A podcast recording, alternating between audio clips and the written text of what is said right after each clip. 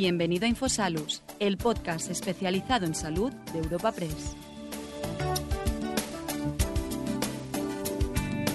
Les damos la bienvenida a una nueva entrega del podcast Infosalus, el portal sanitario de la agencia de noticias Europa Press.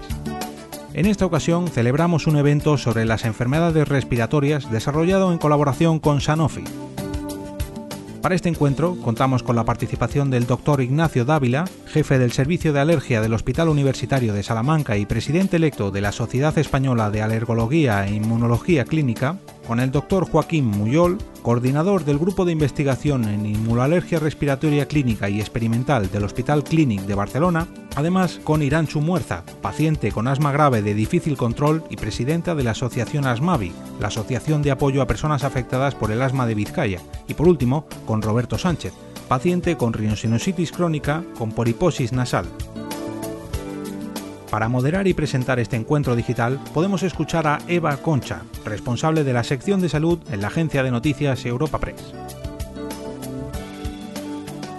Hola, muy buenos días. Bienvenidos a un nuevo encuentro digital de Europa Press, en esta ocasión eh, titulado Cómo garantizar el acceso a la innovación en tiempos de COVID, la necesidad de los pacientes con enfermedades respiratorias graves. En esta ocasión, eh, junto con la colaboración de Sanofi, nos vamos a centrar en dos patologías concretas que son el asma grave eh, y la rinosinusitis crónica con poliposis eh, nasal. Ambas están relacionadas con un tipo de inflamación subyacente denominada tipo 2, vinculada también a otras patologías como la rinitis alérgica, la dermatitis atópica y hoy queremos eh, eh, saber en, estos pacientes si eh, esta situación crítica que estamos viviendo con, la pandemia que lleva ya bueno, más de un año entre nosotros, si está afectando no solo al tratamiento de los pacientes, sino también a la innovación y al acceso de, de estos pacientes a los nuevos tratamientos. Vamos a dar ya la bienvenida para hablar de estos temas. Tenemos a cuatro, a cuatro ponentes muy, muy especiales y, muy interesantes que nos van a dar muchísima información al respecto. Damos ya eh, la bienvenida al doctor Ignacio Dávila, jefe del Servicio de Alergia del Hospital Universitario de Salamanca y presidente electo de la Sociedad Española de Alergología e Inmunología Clínica. Buenos días, Ignacio. Buenos días, encantado de estar aquí. Muchas gracias.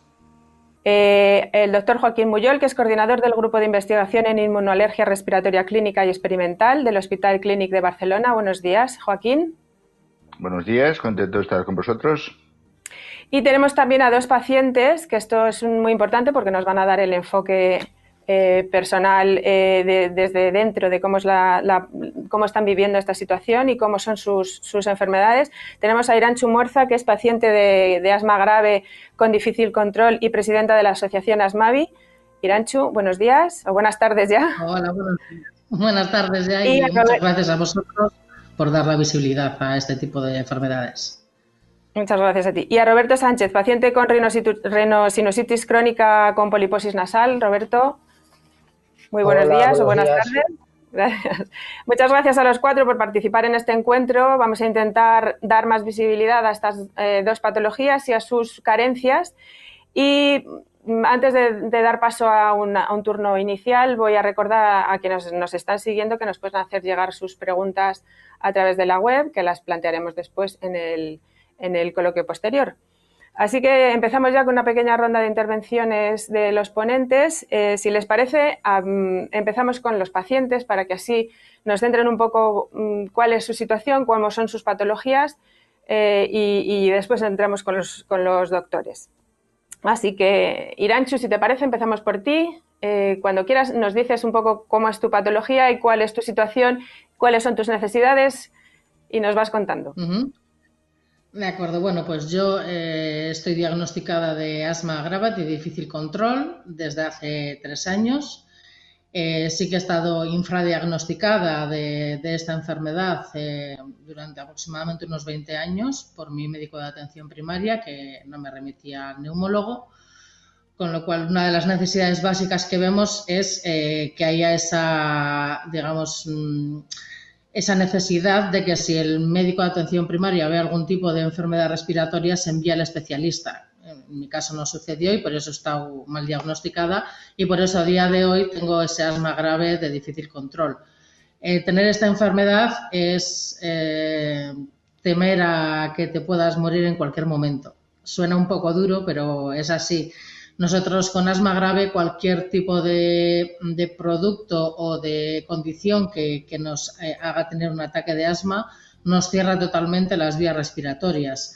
Entonces, en ese momento podemos tener una parada respiratoria y yo concretamente eh, sí que he estado con parada respiratoria total al menos durante, al menos tres veces en mi vida.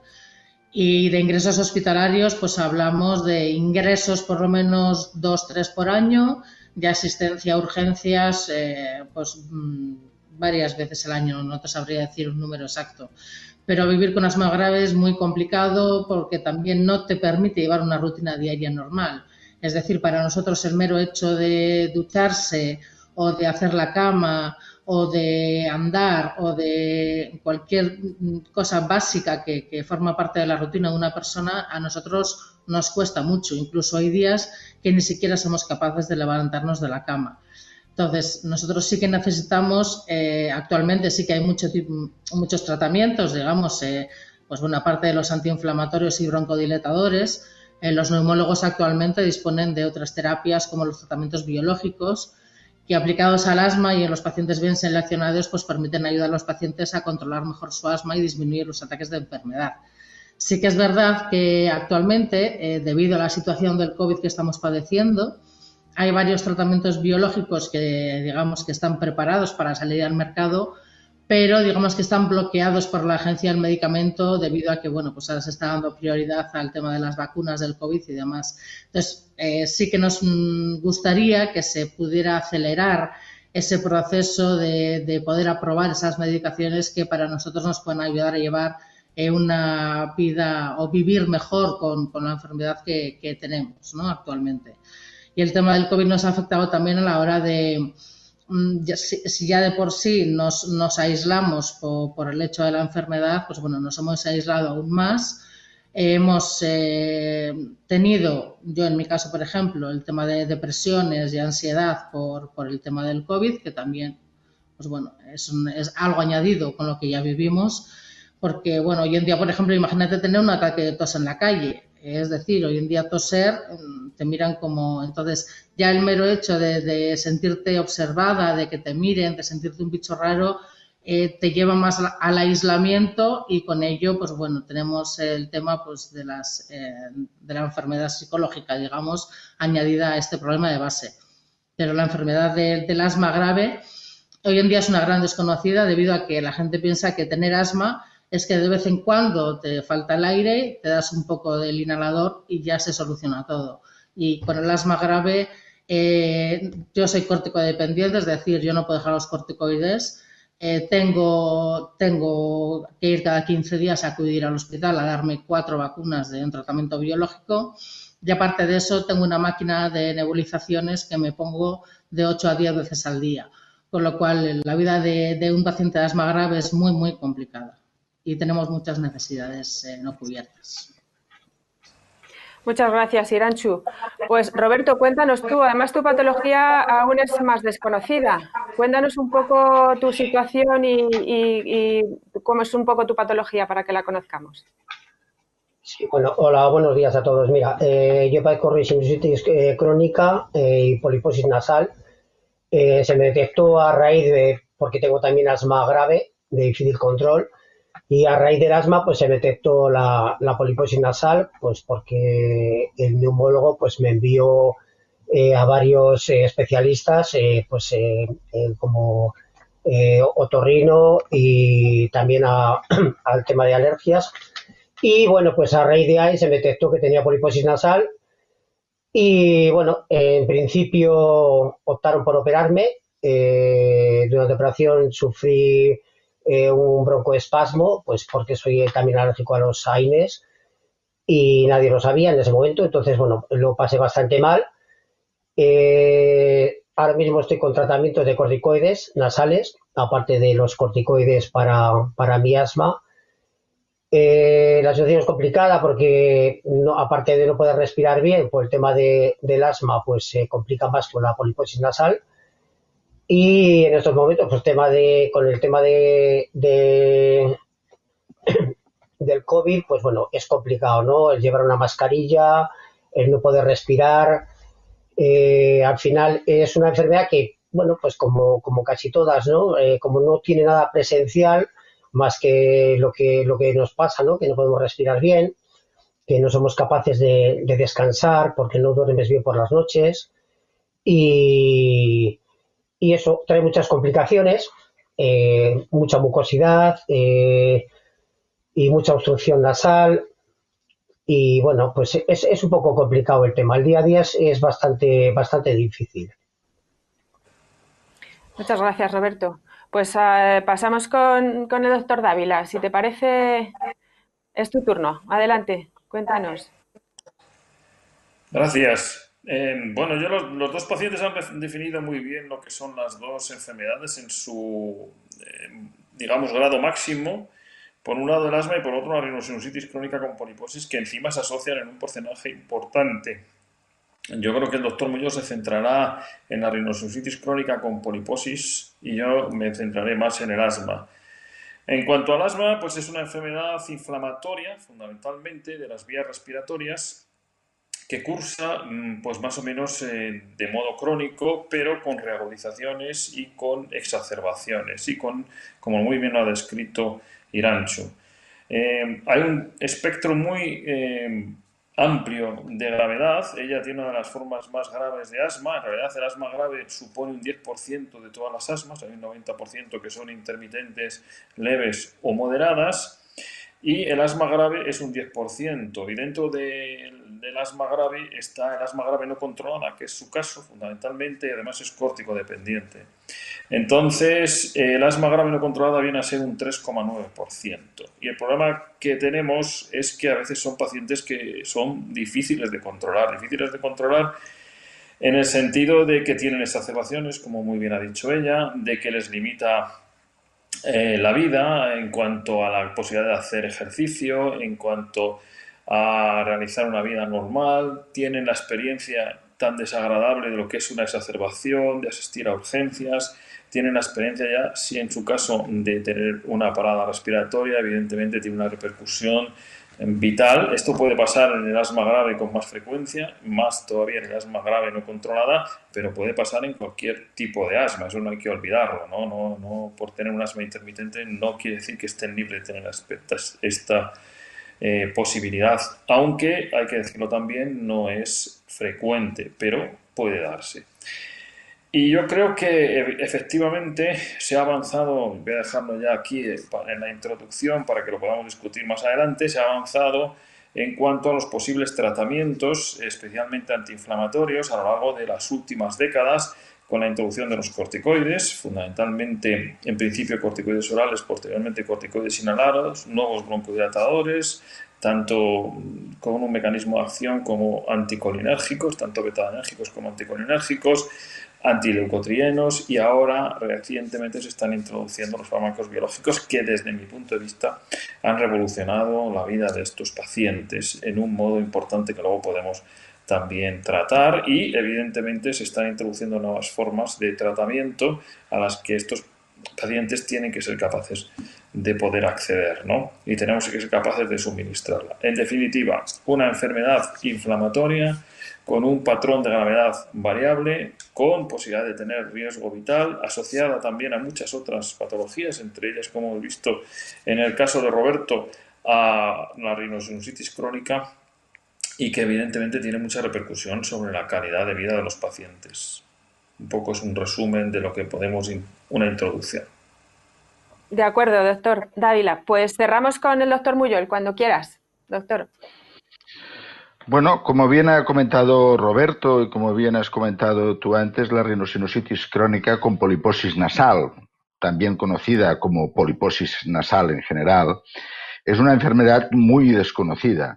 No porque afecte a un volumen o a un, número pequeño de, personas. ¿eh? Una de cada diez personas en la población general está afectada de rinosinusitis crónica y una de cada 20 o 25 tiene una poliposis nasal.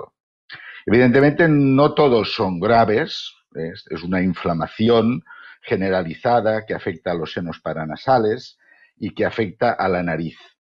Eh, no es una enfermedad mortal, no es una enfermedad mortal, pero tiene un enorme impacto en costes eh, para la sociedad, para la seguridad social, tiene un enorme impacto sobre la calidad de vida de los pacientes y eh, además se presenta en muchas ocasiones en un concepto general que llamamos enfermedades de vía única, eh, porque afecta tanto a la nariz, a los senos paranasales, como al pulmón y a los oídos.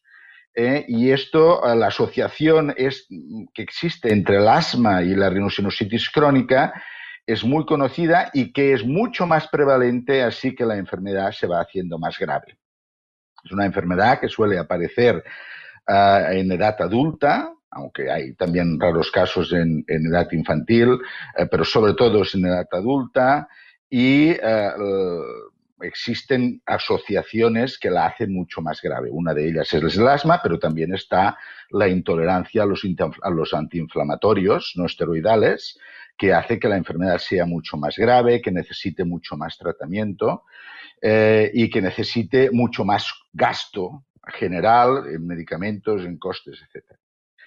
Ah, actualmente existe una terapia hasta ahora, que nuevamente eran los corticoides, ya fueran intranasales o los corticoides orales, que no tienen falta de riesgo, evidentemente, porque cada vez se van utilizando más, así que va avanzando la enfermedad.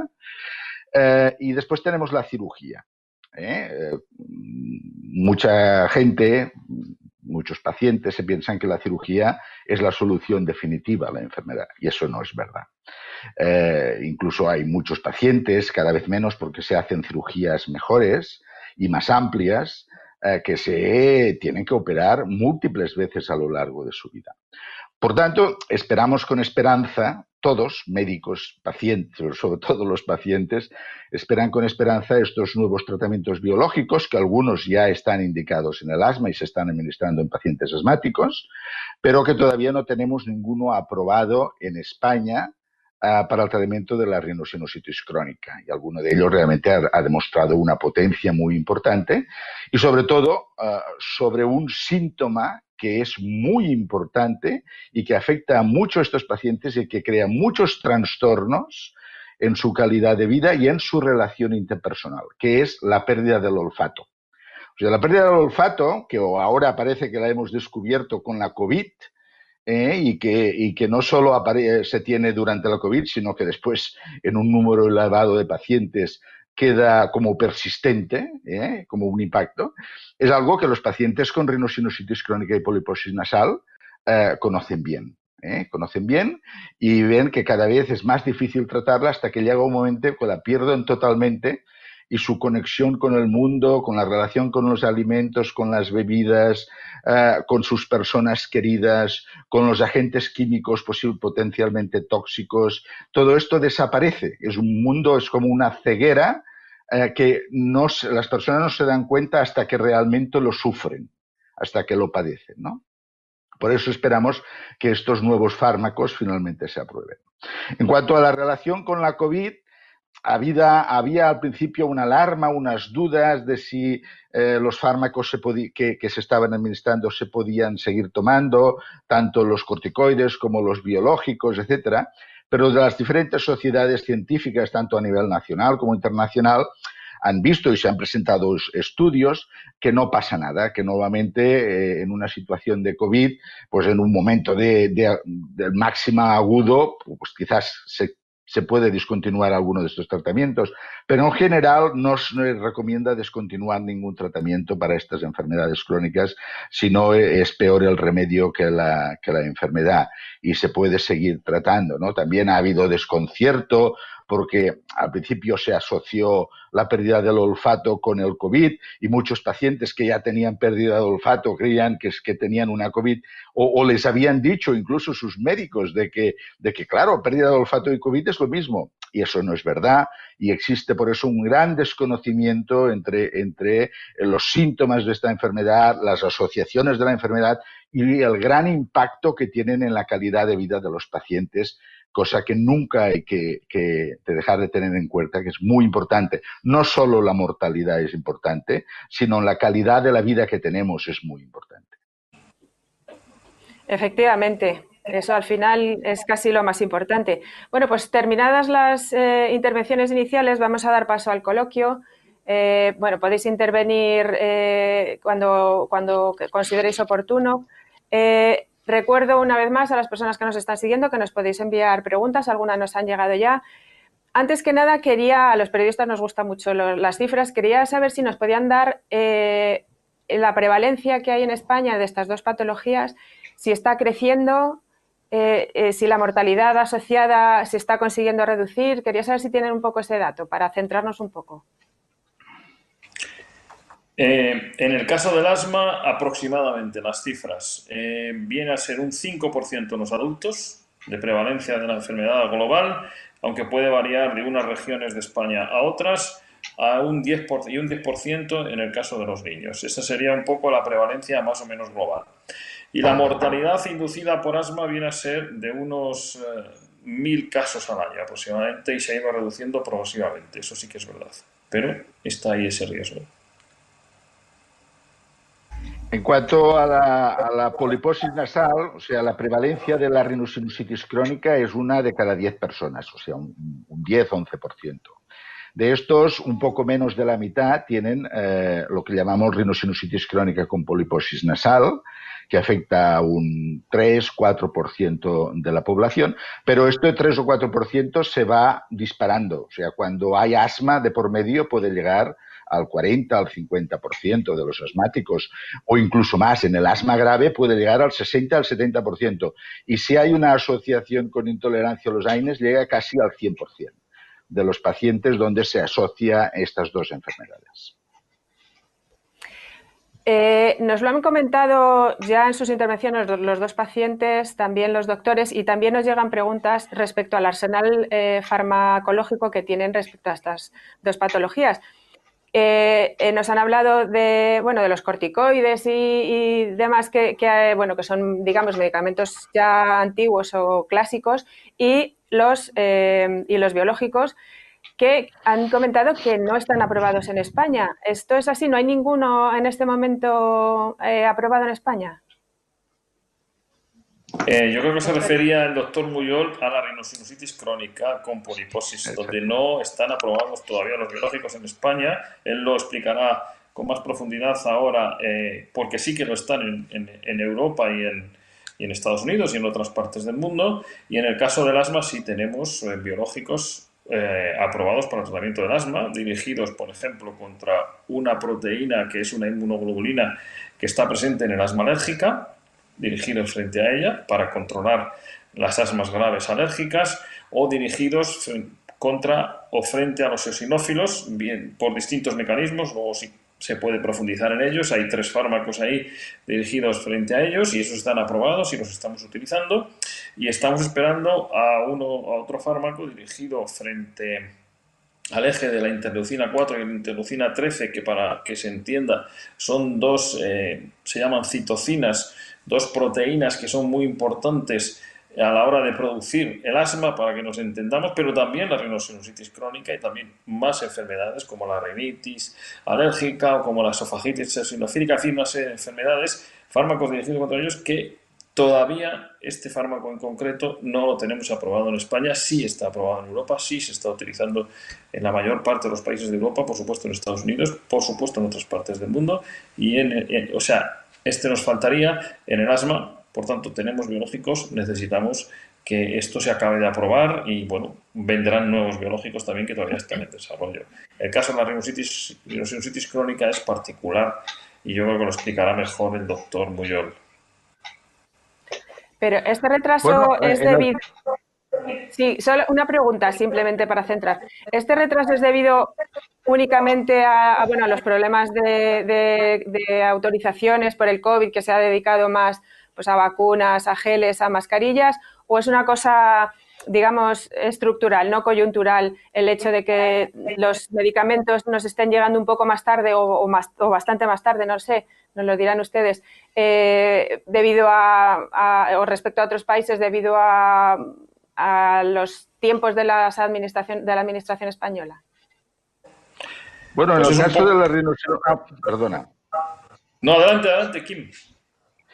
Ah, en el caso de la rinosinusitis crónica, que es donde tenemos el, tratamiento quizás más pobre, nosotros lo dividimos en tres, en tres niveles, pacientes leves, moderados y graves. A los leves les damos corticoides, a los, a los moderados más corticoides y a los graves les damos más corticoides. Y entonces, como mucho, los operamos. Eh, los, biológicos, que es la nueva familia de, fármacos para abordar, que aborda diferentes pasos inflamatorios eh, que hay en la, patología, fueron aprobados en el 2019, el primero de ellos en Estados Unidos y en el, eh, a, mediados de, del 2019 y a finales por la EMEA, por la EMA, la, sociedad, la, Agencia Española eh, Europea del Medicamento, fueron aprobados en Europa. Y de hecho se están dando ya en varios países europeos desde finales del 2019. España siempre suele ir mucho más retrasado en todo esto. O sea, luego acaba siendo un año, dos años después. Y supongo que, eh, siguiendo a la pregunta esta de cuál es la causa principal, pues yo diría, como diría aquel, de ambas dos eh, se ha sumado eh, eh, el hambre con las ganas de comer. O sea, se ha sumado el, retardo habitual y estructural que hay en la aprobación de estos fármacos, porque la negociación de los costes y todo esto es muy importante en la Agencia Española de Medicamento, y se ha sumado el hecho de que posiblemente pues, los recursos y todo esto se están dedicando sobre todo eh, en la situación de, pandemia a, otros, a otras cosas. Claro, tampoco mm, no sabríamos saber en qué, en qué tanto por ciento. Claro. Sí, hola. Eh, me, gustaría intervenir, si es posible. Sí, claro. Eh, para mí es más grave. he probado ya tres tipos de vacunas biológicas, los corticoides inhalados, el corticoide inhalados y corticoides por vía oral, eh, para mi rhinositis crónica y mi poliposis nasal, mm, llevo, aparte de, la intervención quirúrgica que, eh, tuve hace como unos ocho años, eh, no hay nada más. solamente existen los, corticoides vía nasal y ahí se acabó, ahí se acabó todo. No hay nada. Yo en ocho años no he probado más que Nasonex, que es una marca de, corticoide vía nasal y, nada más. No sé si... En esa, misma, en esa misma línea nos llega una pregunta que nos hace llegar María José Madrid, que es vocal de la Federación Española de Asociaciones de Pacientes con Alergias y Enfermedades Pulmonares, FENAER, que dice, desde hace más de 20 años, con los efectos secundarios que produce y que todos sabemos, ¿por qué se siguen dando la misma medicación a las personas con asma grave? ¿Esta es la razón o es un poco también a lo mejor desconocimiento de los médicos que no se aplican nuevos tratamientos? ¿Hay algo de esto? Vamos a ver, eh, a veces los pacientes con asma grave, como muy bien ha dicho Iranchu, son difíciles de controlar y hasta ahora, hace 20 años, lo que había definitivo eran los corticoides orales eh, como última instancia. Es decir, los corticoides orales hay que utilizarlos como último recurso, precisamente porque utilizados de modo crónico son efectivos en el asma, evidentemente, y en las reagudizaciones, por supuesto, pero el tema es que producen muchos efectos secundarios, desde diabetes, osteoporosis, eh, necrosis avasculares óseas, etcétera, etcétera, obesidad, hipertensión, muchos efectos secundarios. Entonces, evidentemente, esto ha sido así, 20 años, hace 20 años era así, ahora está cambiando mucho con la introducción de los biológicos. El primero de ellos se introdujo en 2005, después vinieron 2017 y 2018. Y yo, contestando también un poco a esta pregunta y a la anterior, sí que creo que en el caso de los dirigidos, los biológicos dirigidos contra la cadena alfa del receptor de la interleucina 4, que era eh, lo que explicaba antes de la interleucina 4 actúa a través de un receptor y entonces este eh, en, Europa se aprobó prácticamente hace dos años y aquí en España todavía estamos pendientes. Entonces hay una parte que es estructural, coincido totalmente con, con Kim, con el doctor Muyol, y otra parte que ha venido dada por la COVID. Pero yo creo que la parte estructural, desde luego, no debería ser así, sino que la aprobación debería ser más rápida. Incluso yo haría una aprobación a nivel europeo que debería bastar para los países. Y de hecho basta, pero luego hay que negociar el precio en los distintos países. Y ahí es donde viene el problema. Entonces yo creo que ahí sí que hay que agilizar y creo también que la epidemia de COVID ha obligado a, utilizar recursos o, dedicar las reuniones a aprobar productos probablemente con mayor urgencia en el contexto de la, de la pandemia, como también ha dicho el doctor Muñoz. Pero creo que este retraso en el caso de estos fármacos, que además son buenísimos, algunos de ellos para el tratamiento de la rinosinusitis crónica con poliposis nasosinusal, que además nos viene bien para tratar el asma y la rinosinusitis crónica, como es el caso de Roberto, pues creo que no debería demorarse mucho más. Deberíamos tenerlo ya como lo tienen en el resto de Europa, absolutamente. Pues sí, la verdad es que no se entiende muy bien. Eh, estas dos patologías de las que estamos hablando hoy, eh, eh, dije al principio que están relacionadas con la inflamación específica, que es la, inflamación tipo 2. ¿Hay fármacos dirigidos especialmente a esto o se le está dando a los pacientes, digamos, una, medicación un poco más genérica? ¿Existe medicación para este, estas dos patologías o para esta inflamación, mejor dicho? La, inflamación tipo 2 es lo que lo que conocemos como el concepto global de alergia, ¿eh? pero coge mucho más allá de enfermedades alérgicas como son entendidas en el mundo de la alergología, ¿no? En donde intervienen unas células, intervienen unos biomarcadores, intervienen unas citoquinas, como ha comentado el doctor Dávila, eh, y a eso llamamos enfermedad T2, que es diferente de la enfermedad T1, que son básicamente las enfermedades infecciosas. ¿eh? Pero no toda inflamación crónica que afecta al pulmón y que afecta a la nariz tiene inflamación T2. Para esto hay unos biomarcadores que se utilizan, que se vienen utilizando en el asma, como son los eosinófilos o la inmunoglobulina E y, otros, que nos sirven para diferenciar esto.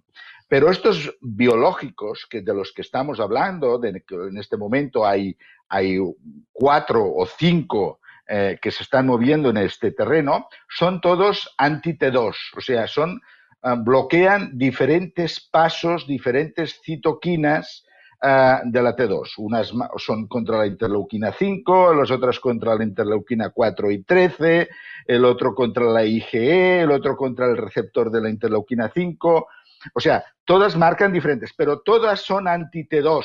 ¿eh? Todavía no, no, no, no estamos hablando del gran grupo de otras enfermedades que podrían tener o T1 o T1-17, pero esto ya entramos en unos términos ah, muy científicos y que quizás nuestra audiencia no sé si, si, si, lo pillará todo. Sí, Iranchu, no sé si quieres decir algo que me ha dado la sensación o...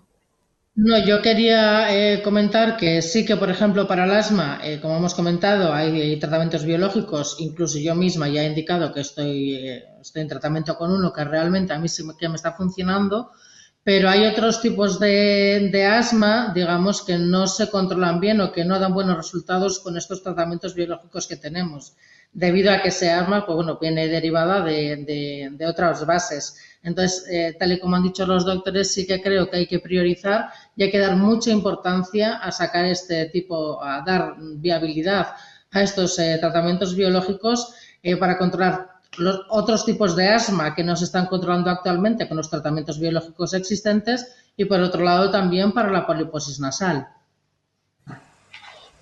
¿Se puede decir entonces que a la espera de lo que pueda venir y hablaremos ahora de ello, ¿Hay un suficiente arsenal farmacológico para atender a las distintas eh, situaciones de cada uno de los pacientes, de las gravedades eh, o de las distintas patologías? ¿Hay suficiente arsenal? ¿Podemos estar satisfechos? Eh, ¿Se puede tratar adecuadamente a los pacientes o queda mucho todavía para dar esa calidad de vida que necesitan? Vamos a ver, yo profundizando un poco en el mecanismo T2 y no T2, son dos eh, tipos de inflamación distinta. Lo que pasa es que la inflamación T2 la conocemos bien y la ha descrito muy bien el doctor Muyol. La inflamación no T2 es un poco por exclusión. Es decir, si, si no es T2, pues será no T2 y ahí tenemos distintos problemas. ¿no? Entonces, en el asma en concreto, el 60-70% de los pacientes suelen presentar una inflamación T2 y me estoy refiriendo fundamentalmente al asma grave. ¿no? Eh, y un 30% no T2. Tenemos hemos hecho mucho avance en el tratamiento de la enfermedad T2, con los biológicos que también ha descrito el doctor Mullón y que yo también he hablado previamente. Y ahí hemos mejorado mucho. Necesitaríamos que se aprobase el nuevo mecanismo que digo a través de la interleucina 413 y ese sería nos completaría bastante, pero aún así no tendríamos todas las necesidades cubiertas y sobre todo no tendríamos cubiertos el no T2, que ese sí que es una necesidad no cubierta en el tratamiento del asma. Entonces ahí sí que tenemos que progresar. En el caso de la rinosinusitis crónica es que no está cubierto ni siquiera la T2. Eh, y eso yo no voy a meterme más, pero es una realidad que, conoce muy bien el doctor Muyó. Nosotros vemos los pacientes que tienen asma y rinosinusitis crónica, como es el caso de Roberto con poliposis nasosinusal y con intolerancia a los antiinflamatorios no esteroides, que es una forma más grave todavía. Y ahí sí que nos hacen falta sobre todo para la sinusitis crónica, estos biológicos que sean aprobados, que van a ser los mismos que tenemos para el asma, pero que necesitan ser aprobados también para la sinusitis crónica, que es una enfermedad que produce una alteración muy importante de la calidad de vida. No en el asma grave, pero asmas moderadas con poliposis nasosinusales o incluso asma grave, no el asma no controlada que puede tener Iranchu, pero en las asmas graves leves, moderadas, que tienen poliposis nasosinusal, le repercute mucho más la poliposis nasosinusal en su calidad de vida que el asma al final, que la, conseguimos controlar mejor porque tenemos más arsenal.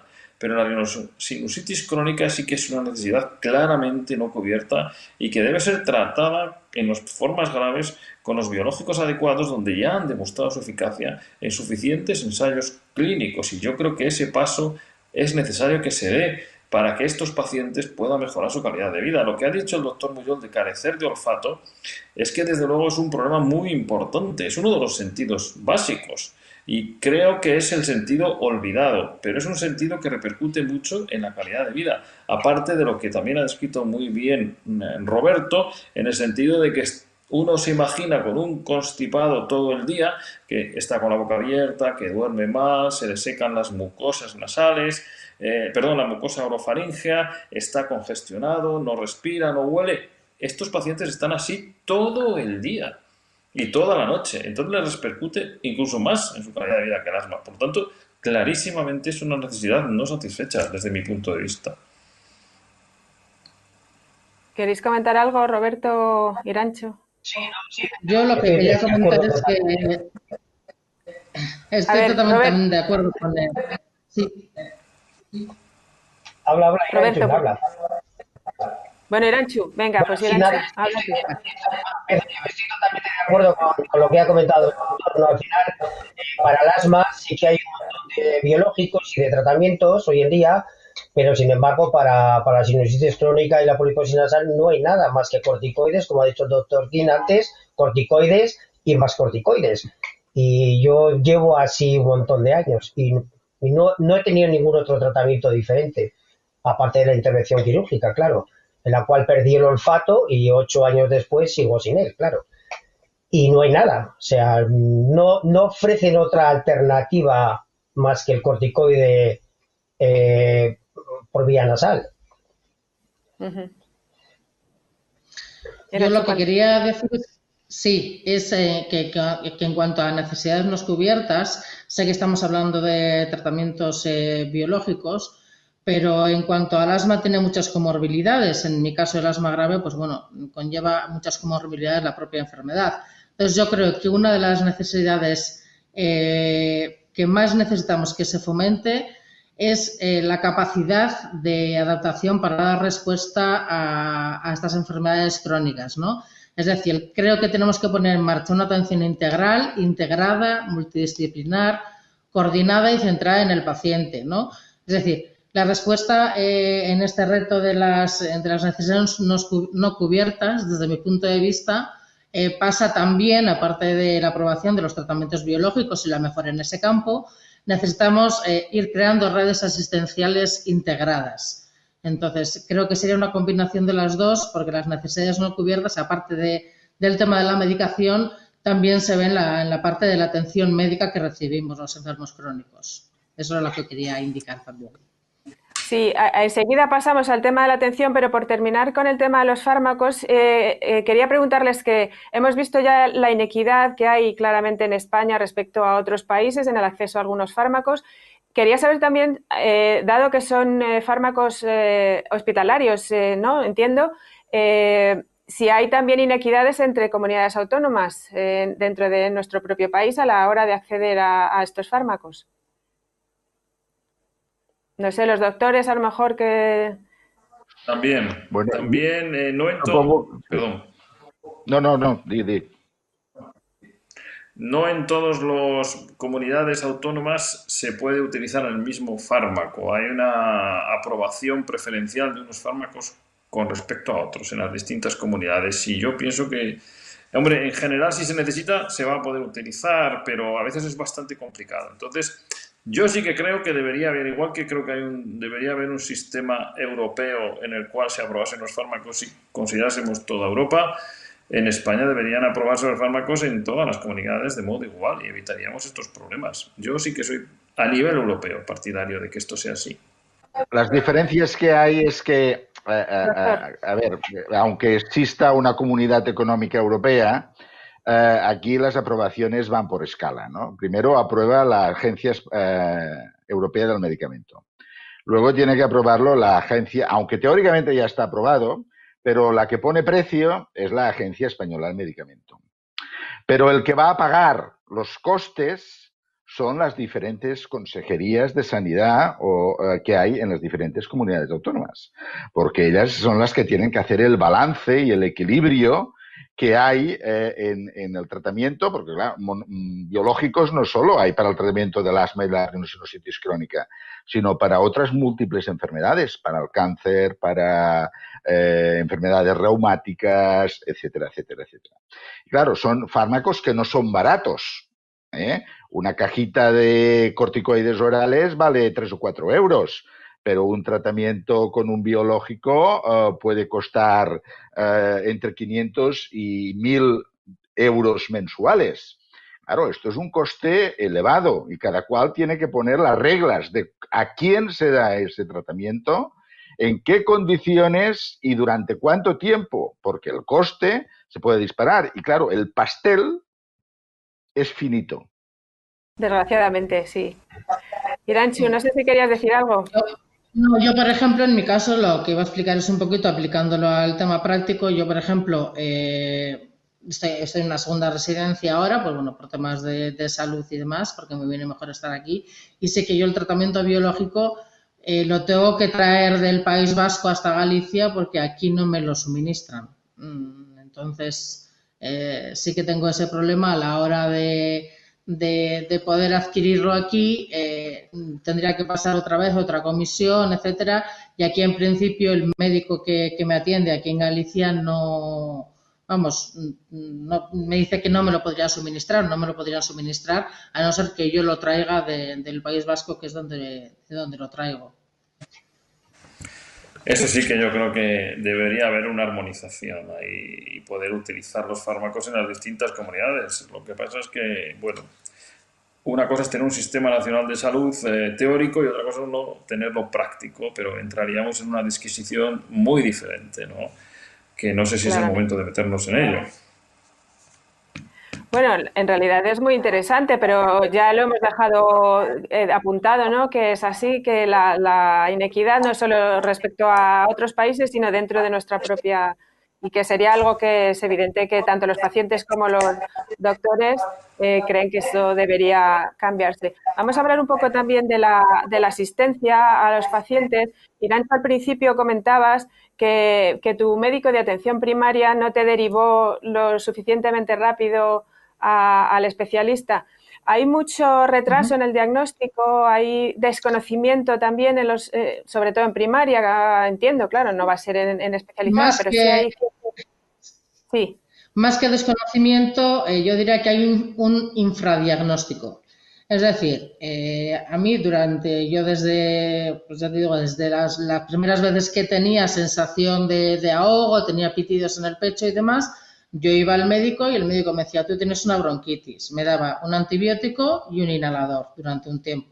Se me pasaba. Al de un mes o así volvía y así he estado durante 20 años, sin haberme enviado a un especialista neumólogo que me valorara eh, si yo tenía alguna otra enfermedad. Él, él, como médico de atención primaria, me dijo que tiene una bronquitis crónica. Eh, yo tuve una exacerbación muy fuerte que me tuvieron que ingresar en el hospital y es entonces cuando me ve un neumólogo y es entonces cuando a mí me diagnostican, me, diagnostican correctamente de, asma grave de difícil control. Pero realmente el problema está en el infradiagnóstico, en que eh, esos mm, pitidos o esa tos se puede confundir en, los, en la atención primaria con, con otras enfermedades, con un catarro, con una gripe o con cualquier otra enfermedad. Entonces creo que hay un retraso por parte de los médicos de atención primaria eh, para enviar a un especialista neumólogo o hacer una espirometría, una prueba muy sencilla y muy barata que sí que eh, da esos valores de, respiratorio que tenemos y en base a esos datos pues poderlo trasladar al especialista correspondiente. Entonces, más que desconocimiento sería infradiagnóstico. Pero debido a qué ese sería ese infradiagnóstico mm, pues realmente creo que es por un... Sí, iba a contestar el doctor, no, igual sabe más. Que, que el infradiagnóstico, que es en el asma, como dice ella, muy importante, ya no hablemos de la rinosinusitis crónica, donde se calculan que solo se diagnostica la mitad, la mitad de, los pacientes que tienen la enfermedad. Y como bien ha dicho ella, es un conjunto de cosas. ¿eh? ¿no? Es, es eh, en, en, primaria no se tienen aparatos para hacer el diagnóstico correcto, sobre todo en rinosinusitis crónica, porque hay, que mirar dentro de la nariz. Eh, y si no, no lo ves. Eh, y, hay desconocimiento a, todos los niveles, ¿eh? de, médicos, de especialistas, incluso no, únicamente a nivel de primaria sucede esto, sino sucede en muchos otros sitios. Y, esto ocasiona que los pacientes muchas veces vayan dando tumbos, sin tener muy claro lo, que tienen. Eso que ha comentado de que te dicen bronquitis, parece que haya miedo a llamar a una enfermedad asma. Entonces, cuando hay un paciente eh, que te dice, no, no, usted tiene asma, eh, no, yo tengo una bronquitis. Y digo, ¿qué, diferencia hay? Hombre, el asma es mucho más grave. Bueno, eh, la terminología también es importante. intentamos evitar palabras que sean agresivas al propio conocimiento de la gente. Es un conjunto de cosas que se pueden centrar en mayor colaboración entre médicos, mayor educación, tanto a nivel médico como de los pacientes, como a nivel de medios de comunicación sobre estas enfermedades, que parte de esta tarea ya la estáis haciendo vosotros ahora en este momento. Roberto, no sé si querías decir algo. Sí, sí, bueno, yo eh, en su día también me ocurrió un poco como a Irán ¿no? Eh, en principio también eh, se asocia un poco al tema alérgico, ¿no? este tipo de problemas. Y bueno, yo también acabé al final en, en urgencias del hospital y fue cuando me diagnosticaron que tenía un asma grave, ¿no? a raíz de eso, mi neumólogo, gracias a Dios, pues me derivó a otros especialistas como al otorrino, al servicio de alergología, ¿no? Pues para, para definir un poco más qué, es, qué es lo que tenía, ¿no? Y bueno, pues fue un poco cuando se vio que, tenía poliposis nasal y optaron por, una cirugía en su momento. Pero sí hay una falta de desinformación eh, a la hora de, diagnosticar la, enfermedad, ¿eh? sobre todo con, lo que ha dicho el doctor, ¿no? sobre todo con la poliposis nasal. Doctor Dávila, quería comentarnos algo.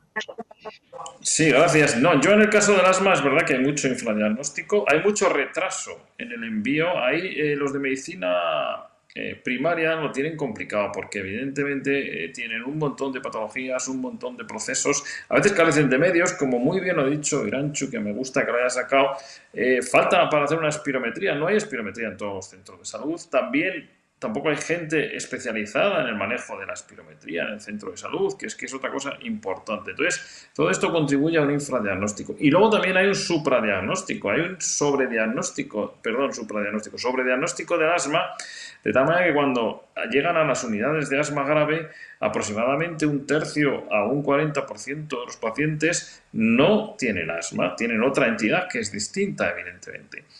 Entonces, el asma tiene un diagnóstico complicado y lo que es importante es que se vayan formando redes, como muy bien ha dicho eh, Iranchu, cooperativas entre atención primaria, atención especializada y entre los propios especialistas. Y en este aspecto yo creo que la aparición en los últimos años de las unidades de asma grave a lo largo del país, tanto en servicios de neumología como servicios de neumología o mixtos, como por ejemplo en el caso de Salamanca, la nuestra, pues evidentemente ha cambiado un poco este panorama y ha ido adaptando un poco mejor la situación. Pero aún quedan muchísimas lagunas. No puede tardar un paciente 20 años en ser derivado, un caso de asma grave, a un especialista. Evidentemente tiene que ser derivado mucho antes. Y yo también entiendo a los médicos de primaria tienen protocolos de hipertensión, protocolos de diabetes, de hipotiroidismo, de un montón de cosas. Tienen 60 pacientes al día, evidentemente que hay carencias que tienen que ser solucionadas y que repercuten también en, todos estos procesos de derivación y de diagnóstico.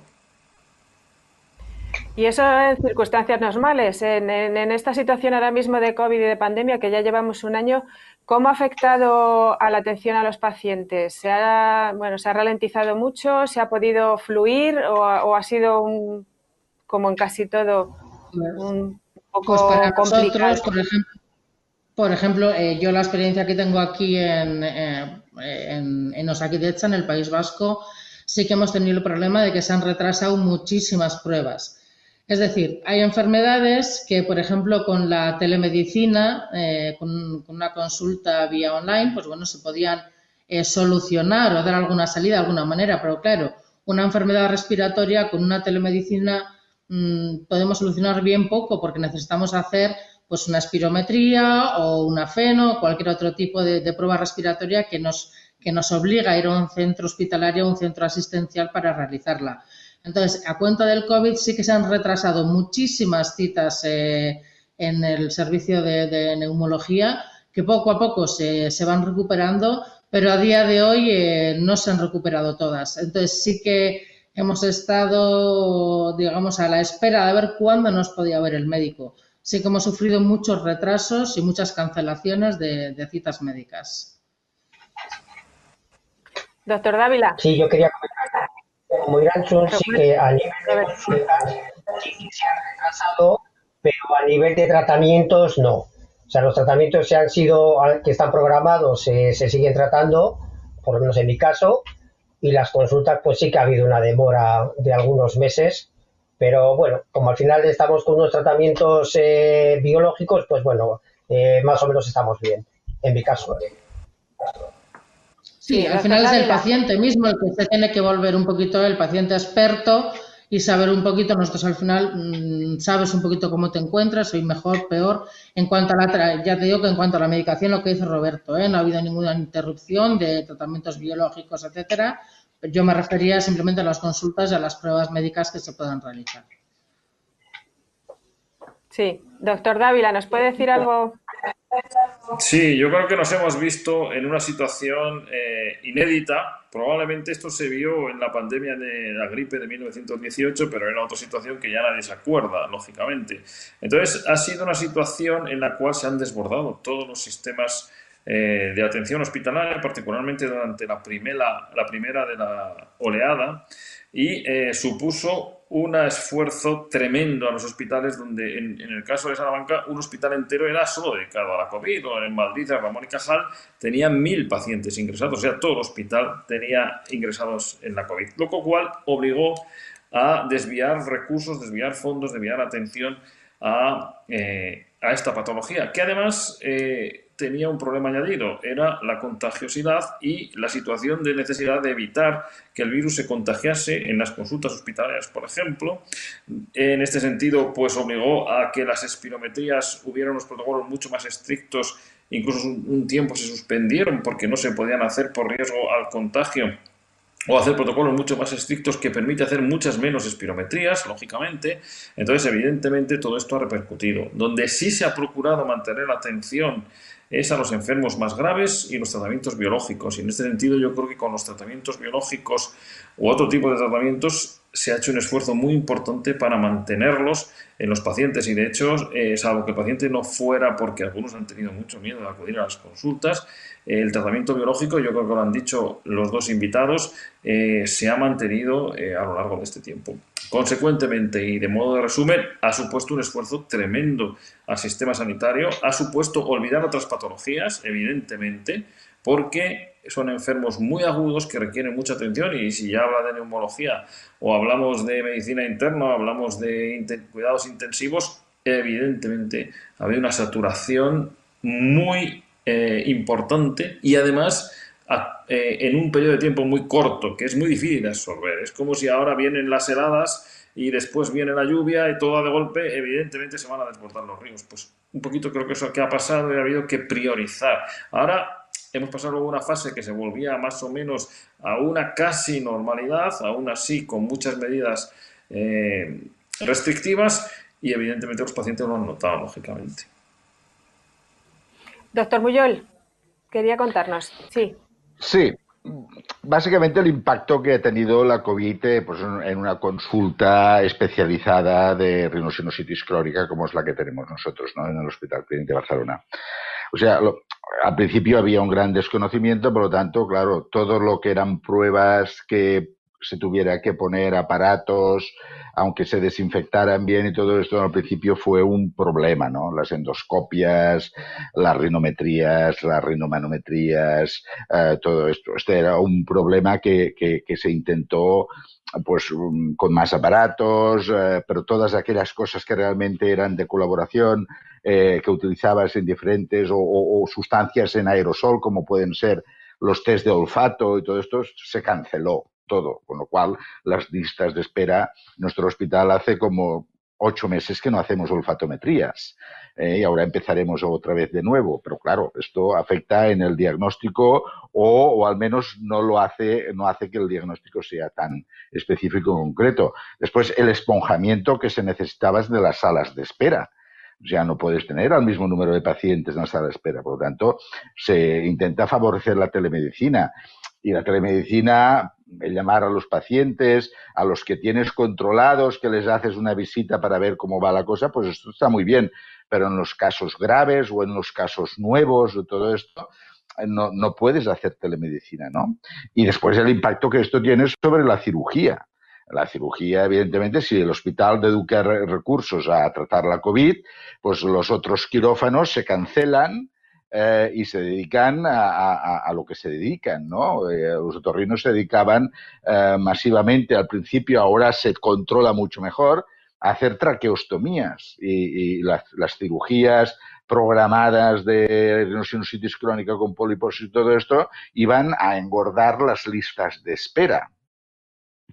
Por tanto, todo esto alarga, alarga, aparte de que disminuye la calidad del diagnóstico, quizás no disminuye la calidad del tratamiento, pero en los biológicos, como ya no los podemos dar para la sinusitis crónica, sí que afecta el tratamiento de los casos graves en cuanto a la cirugía que se tenía que practicar y que muchas veces no se ha podido practicar.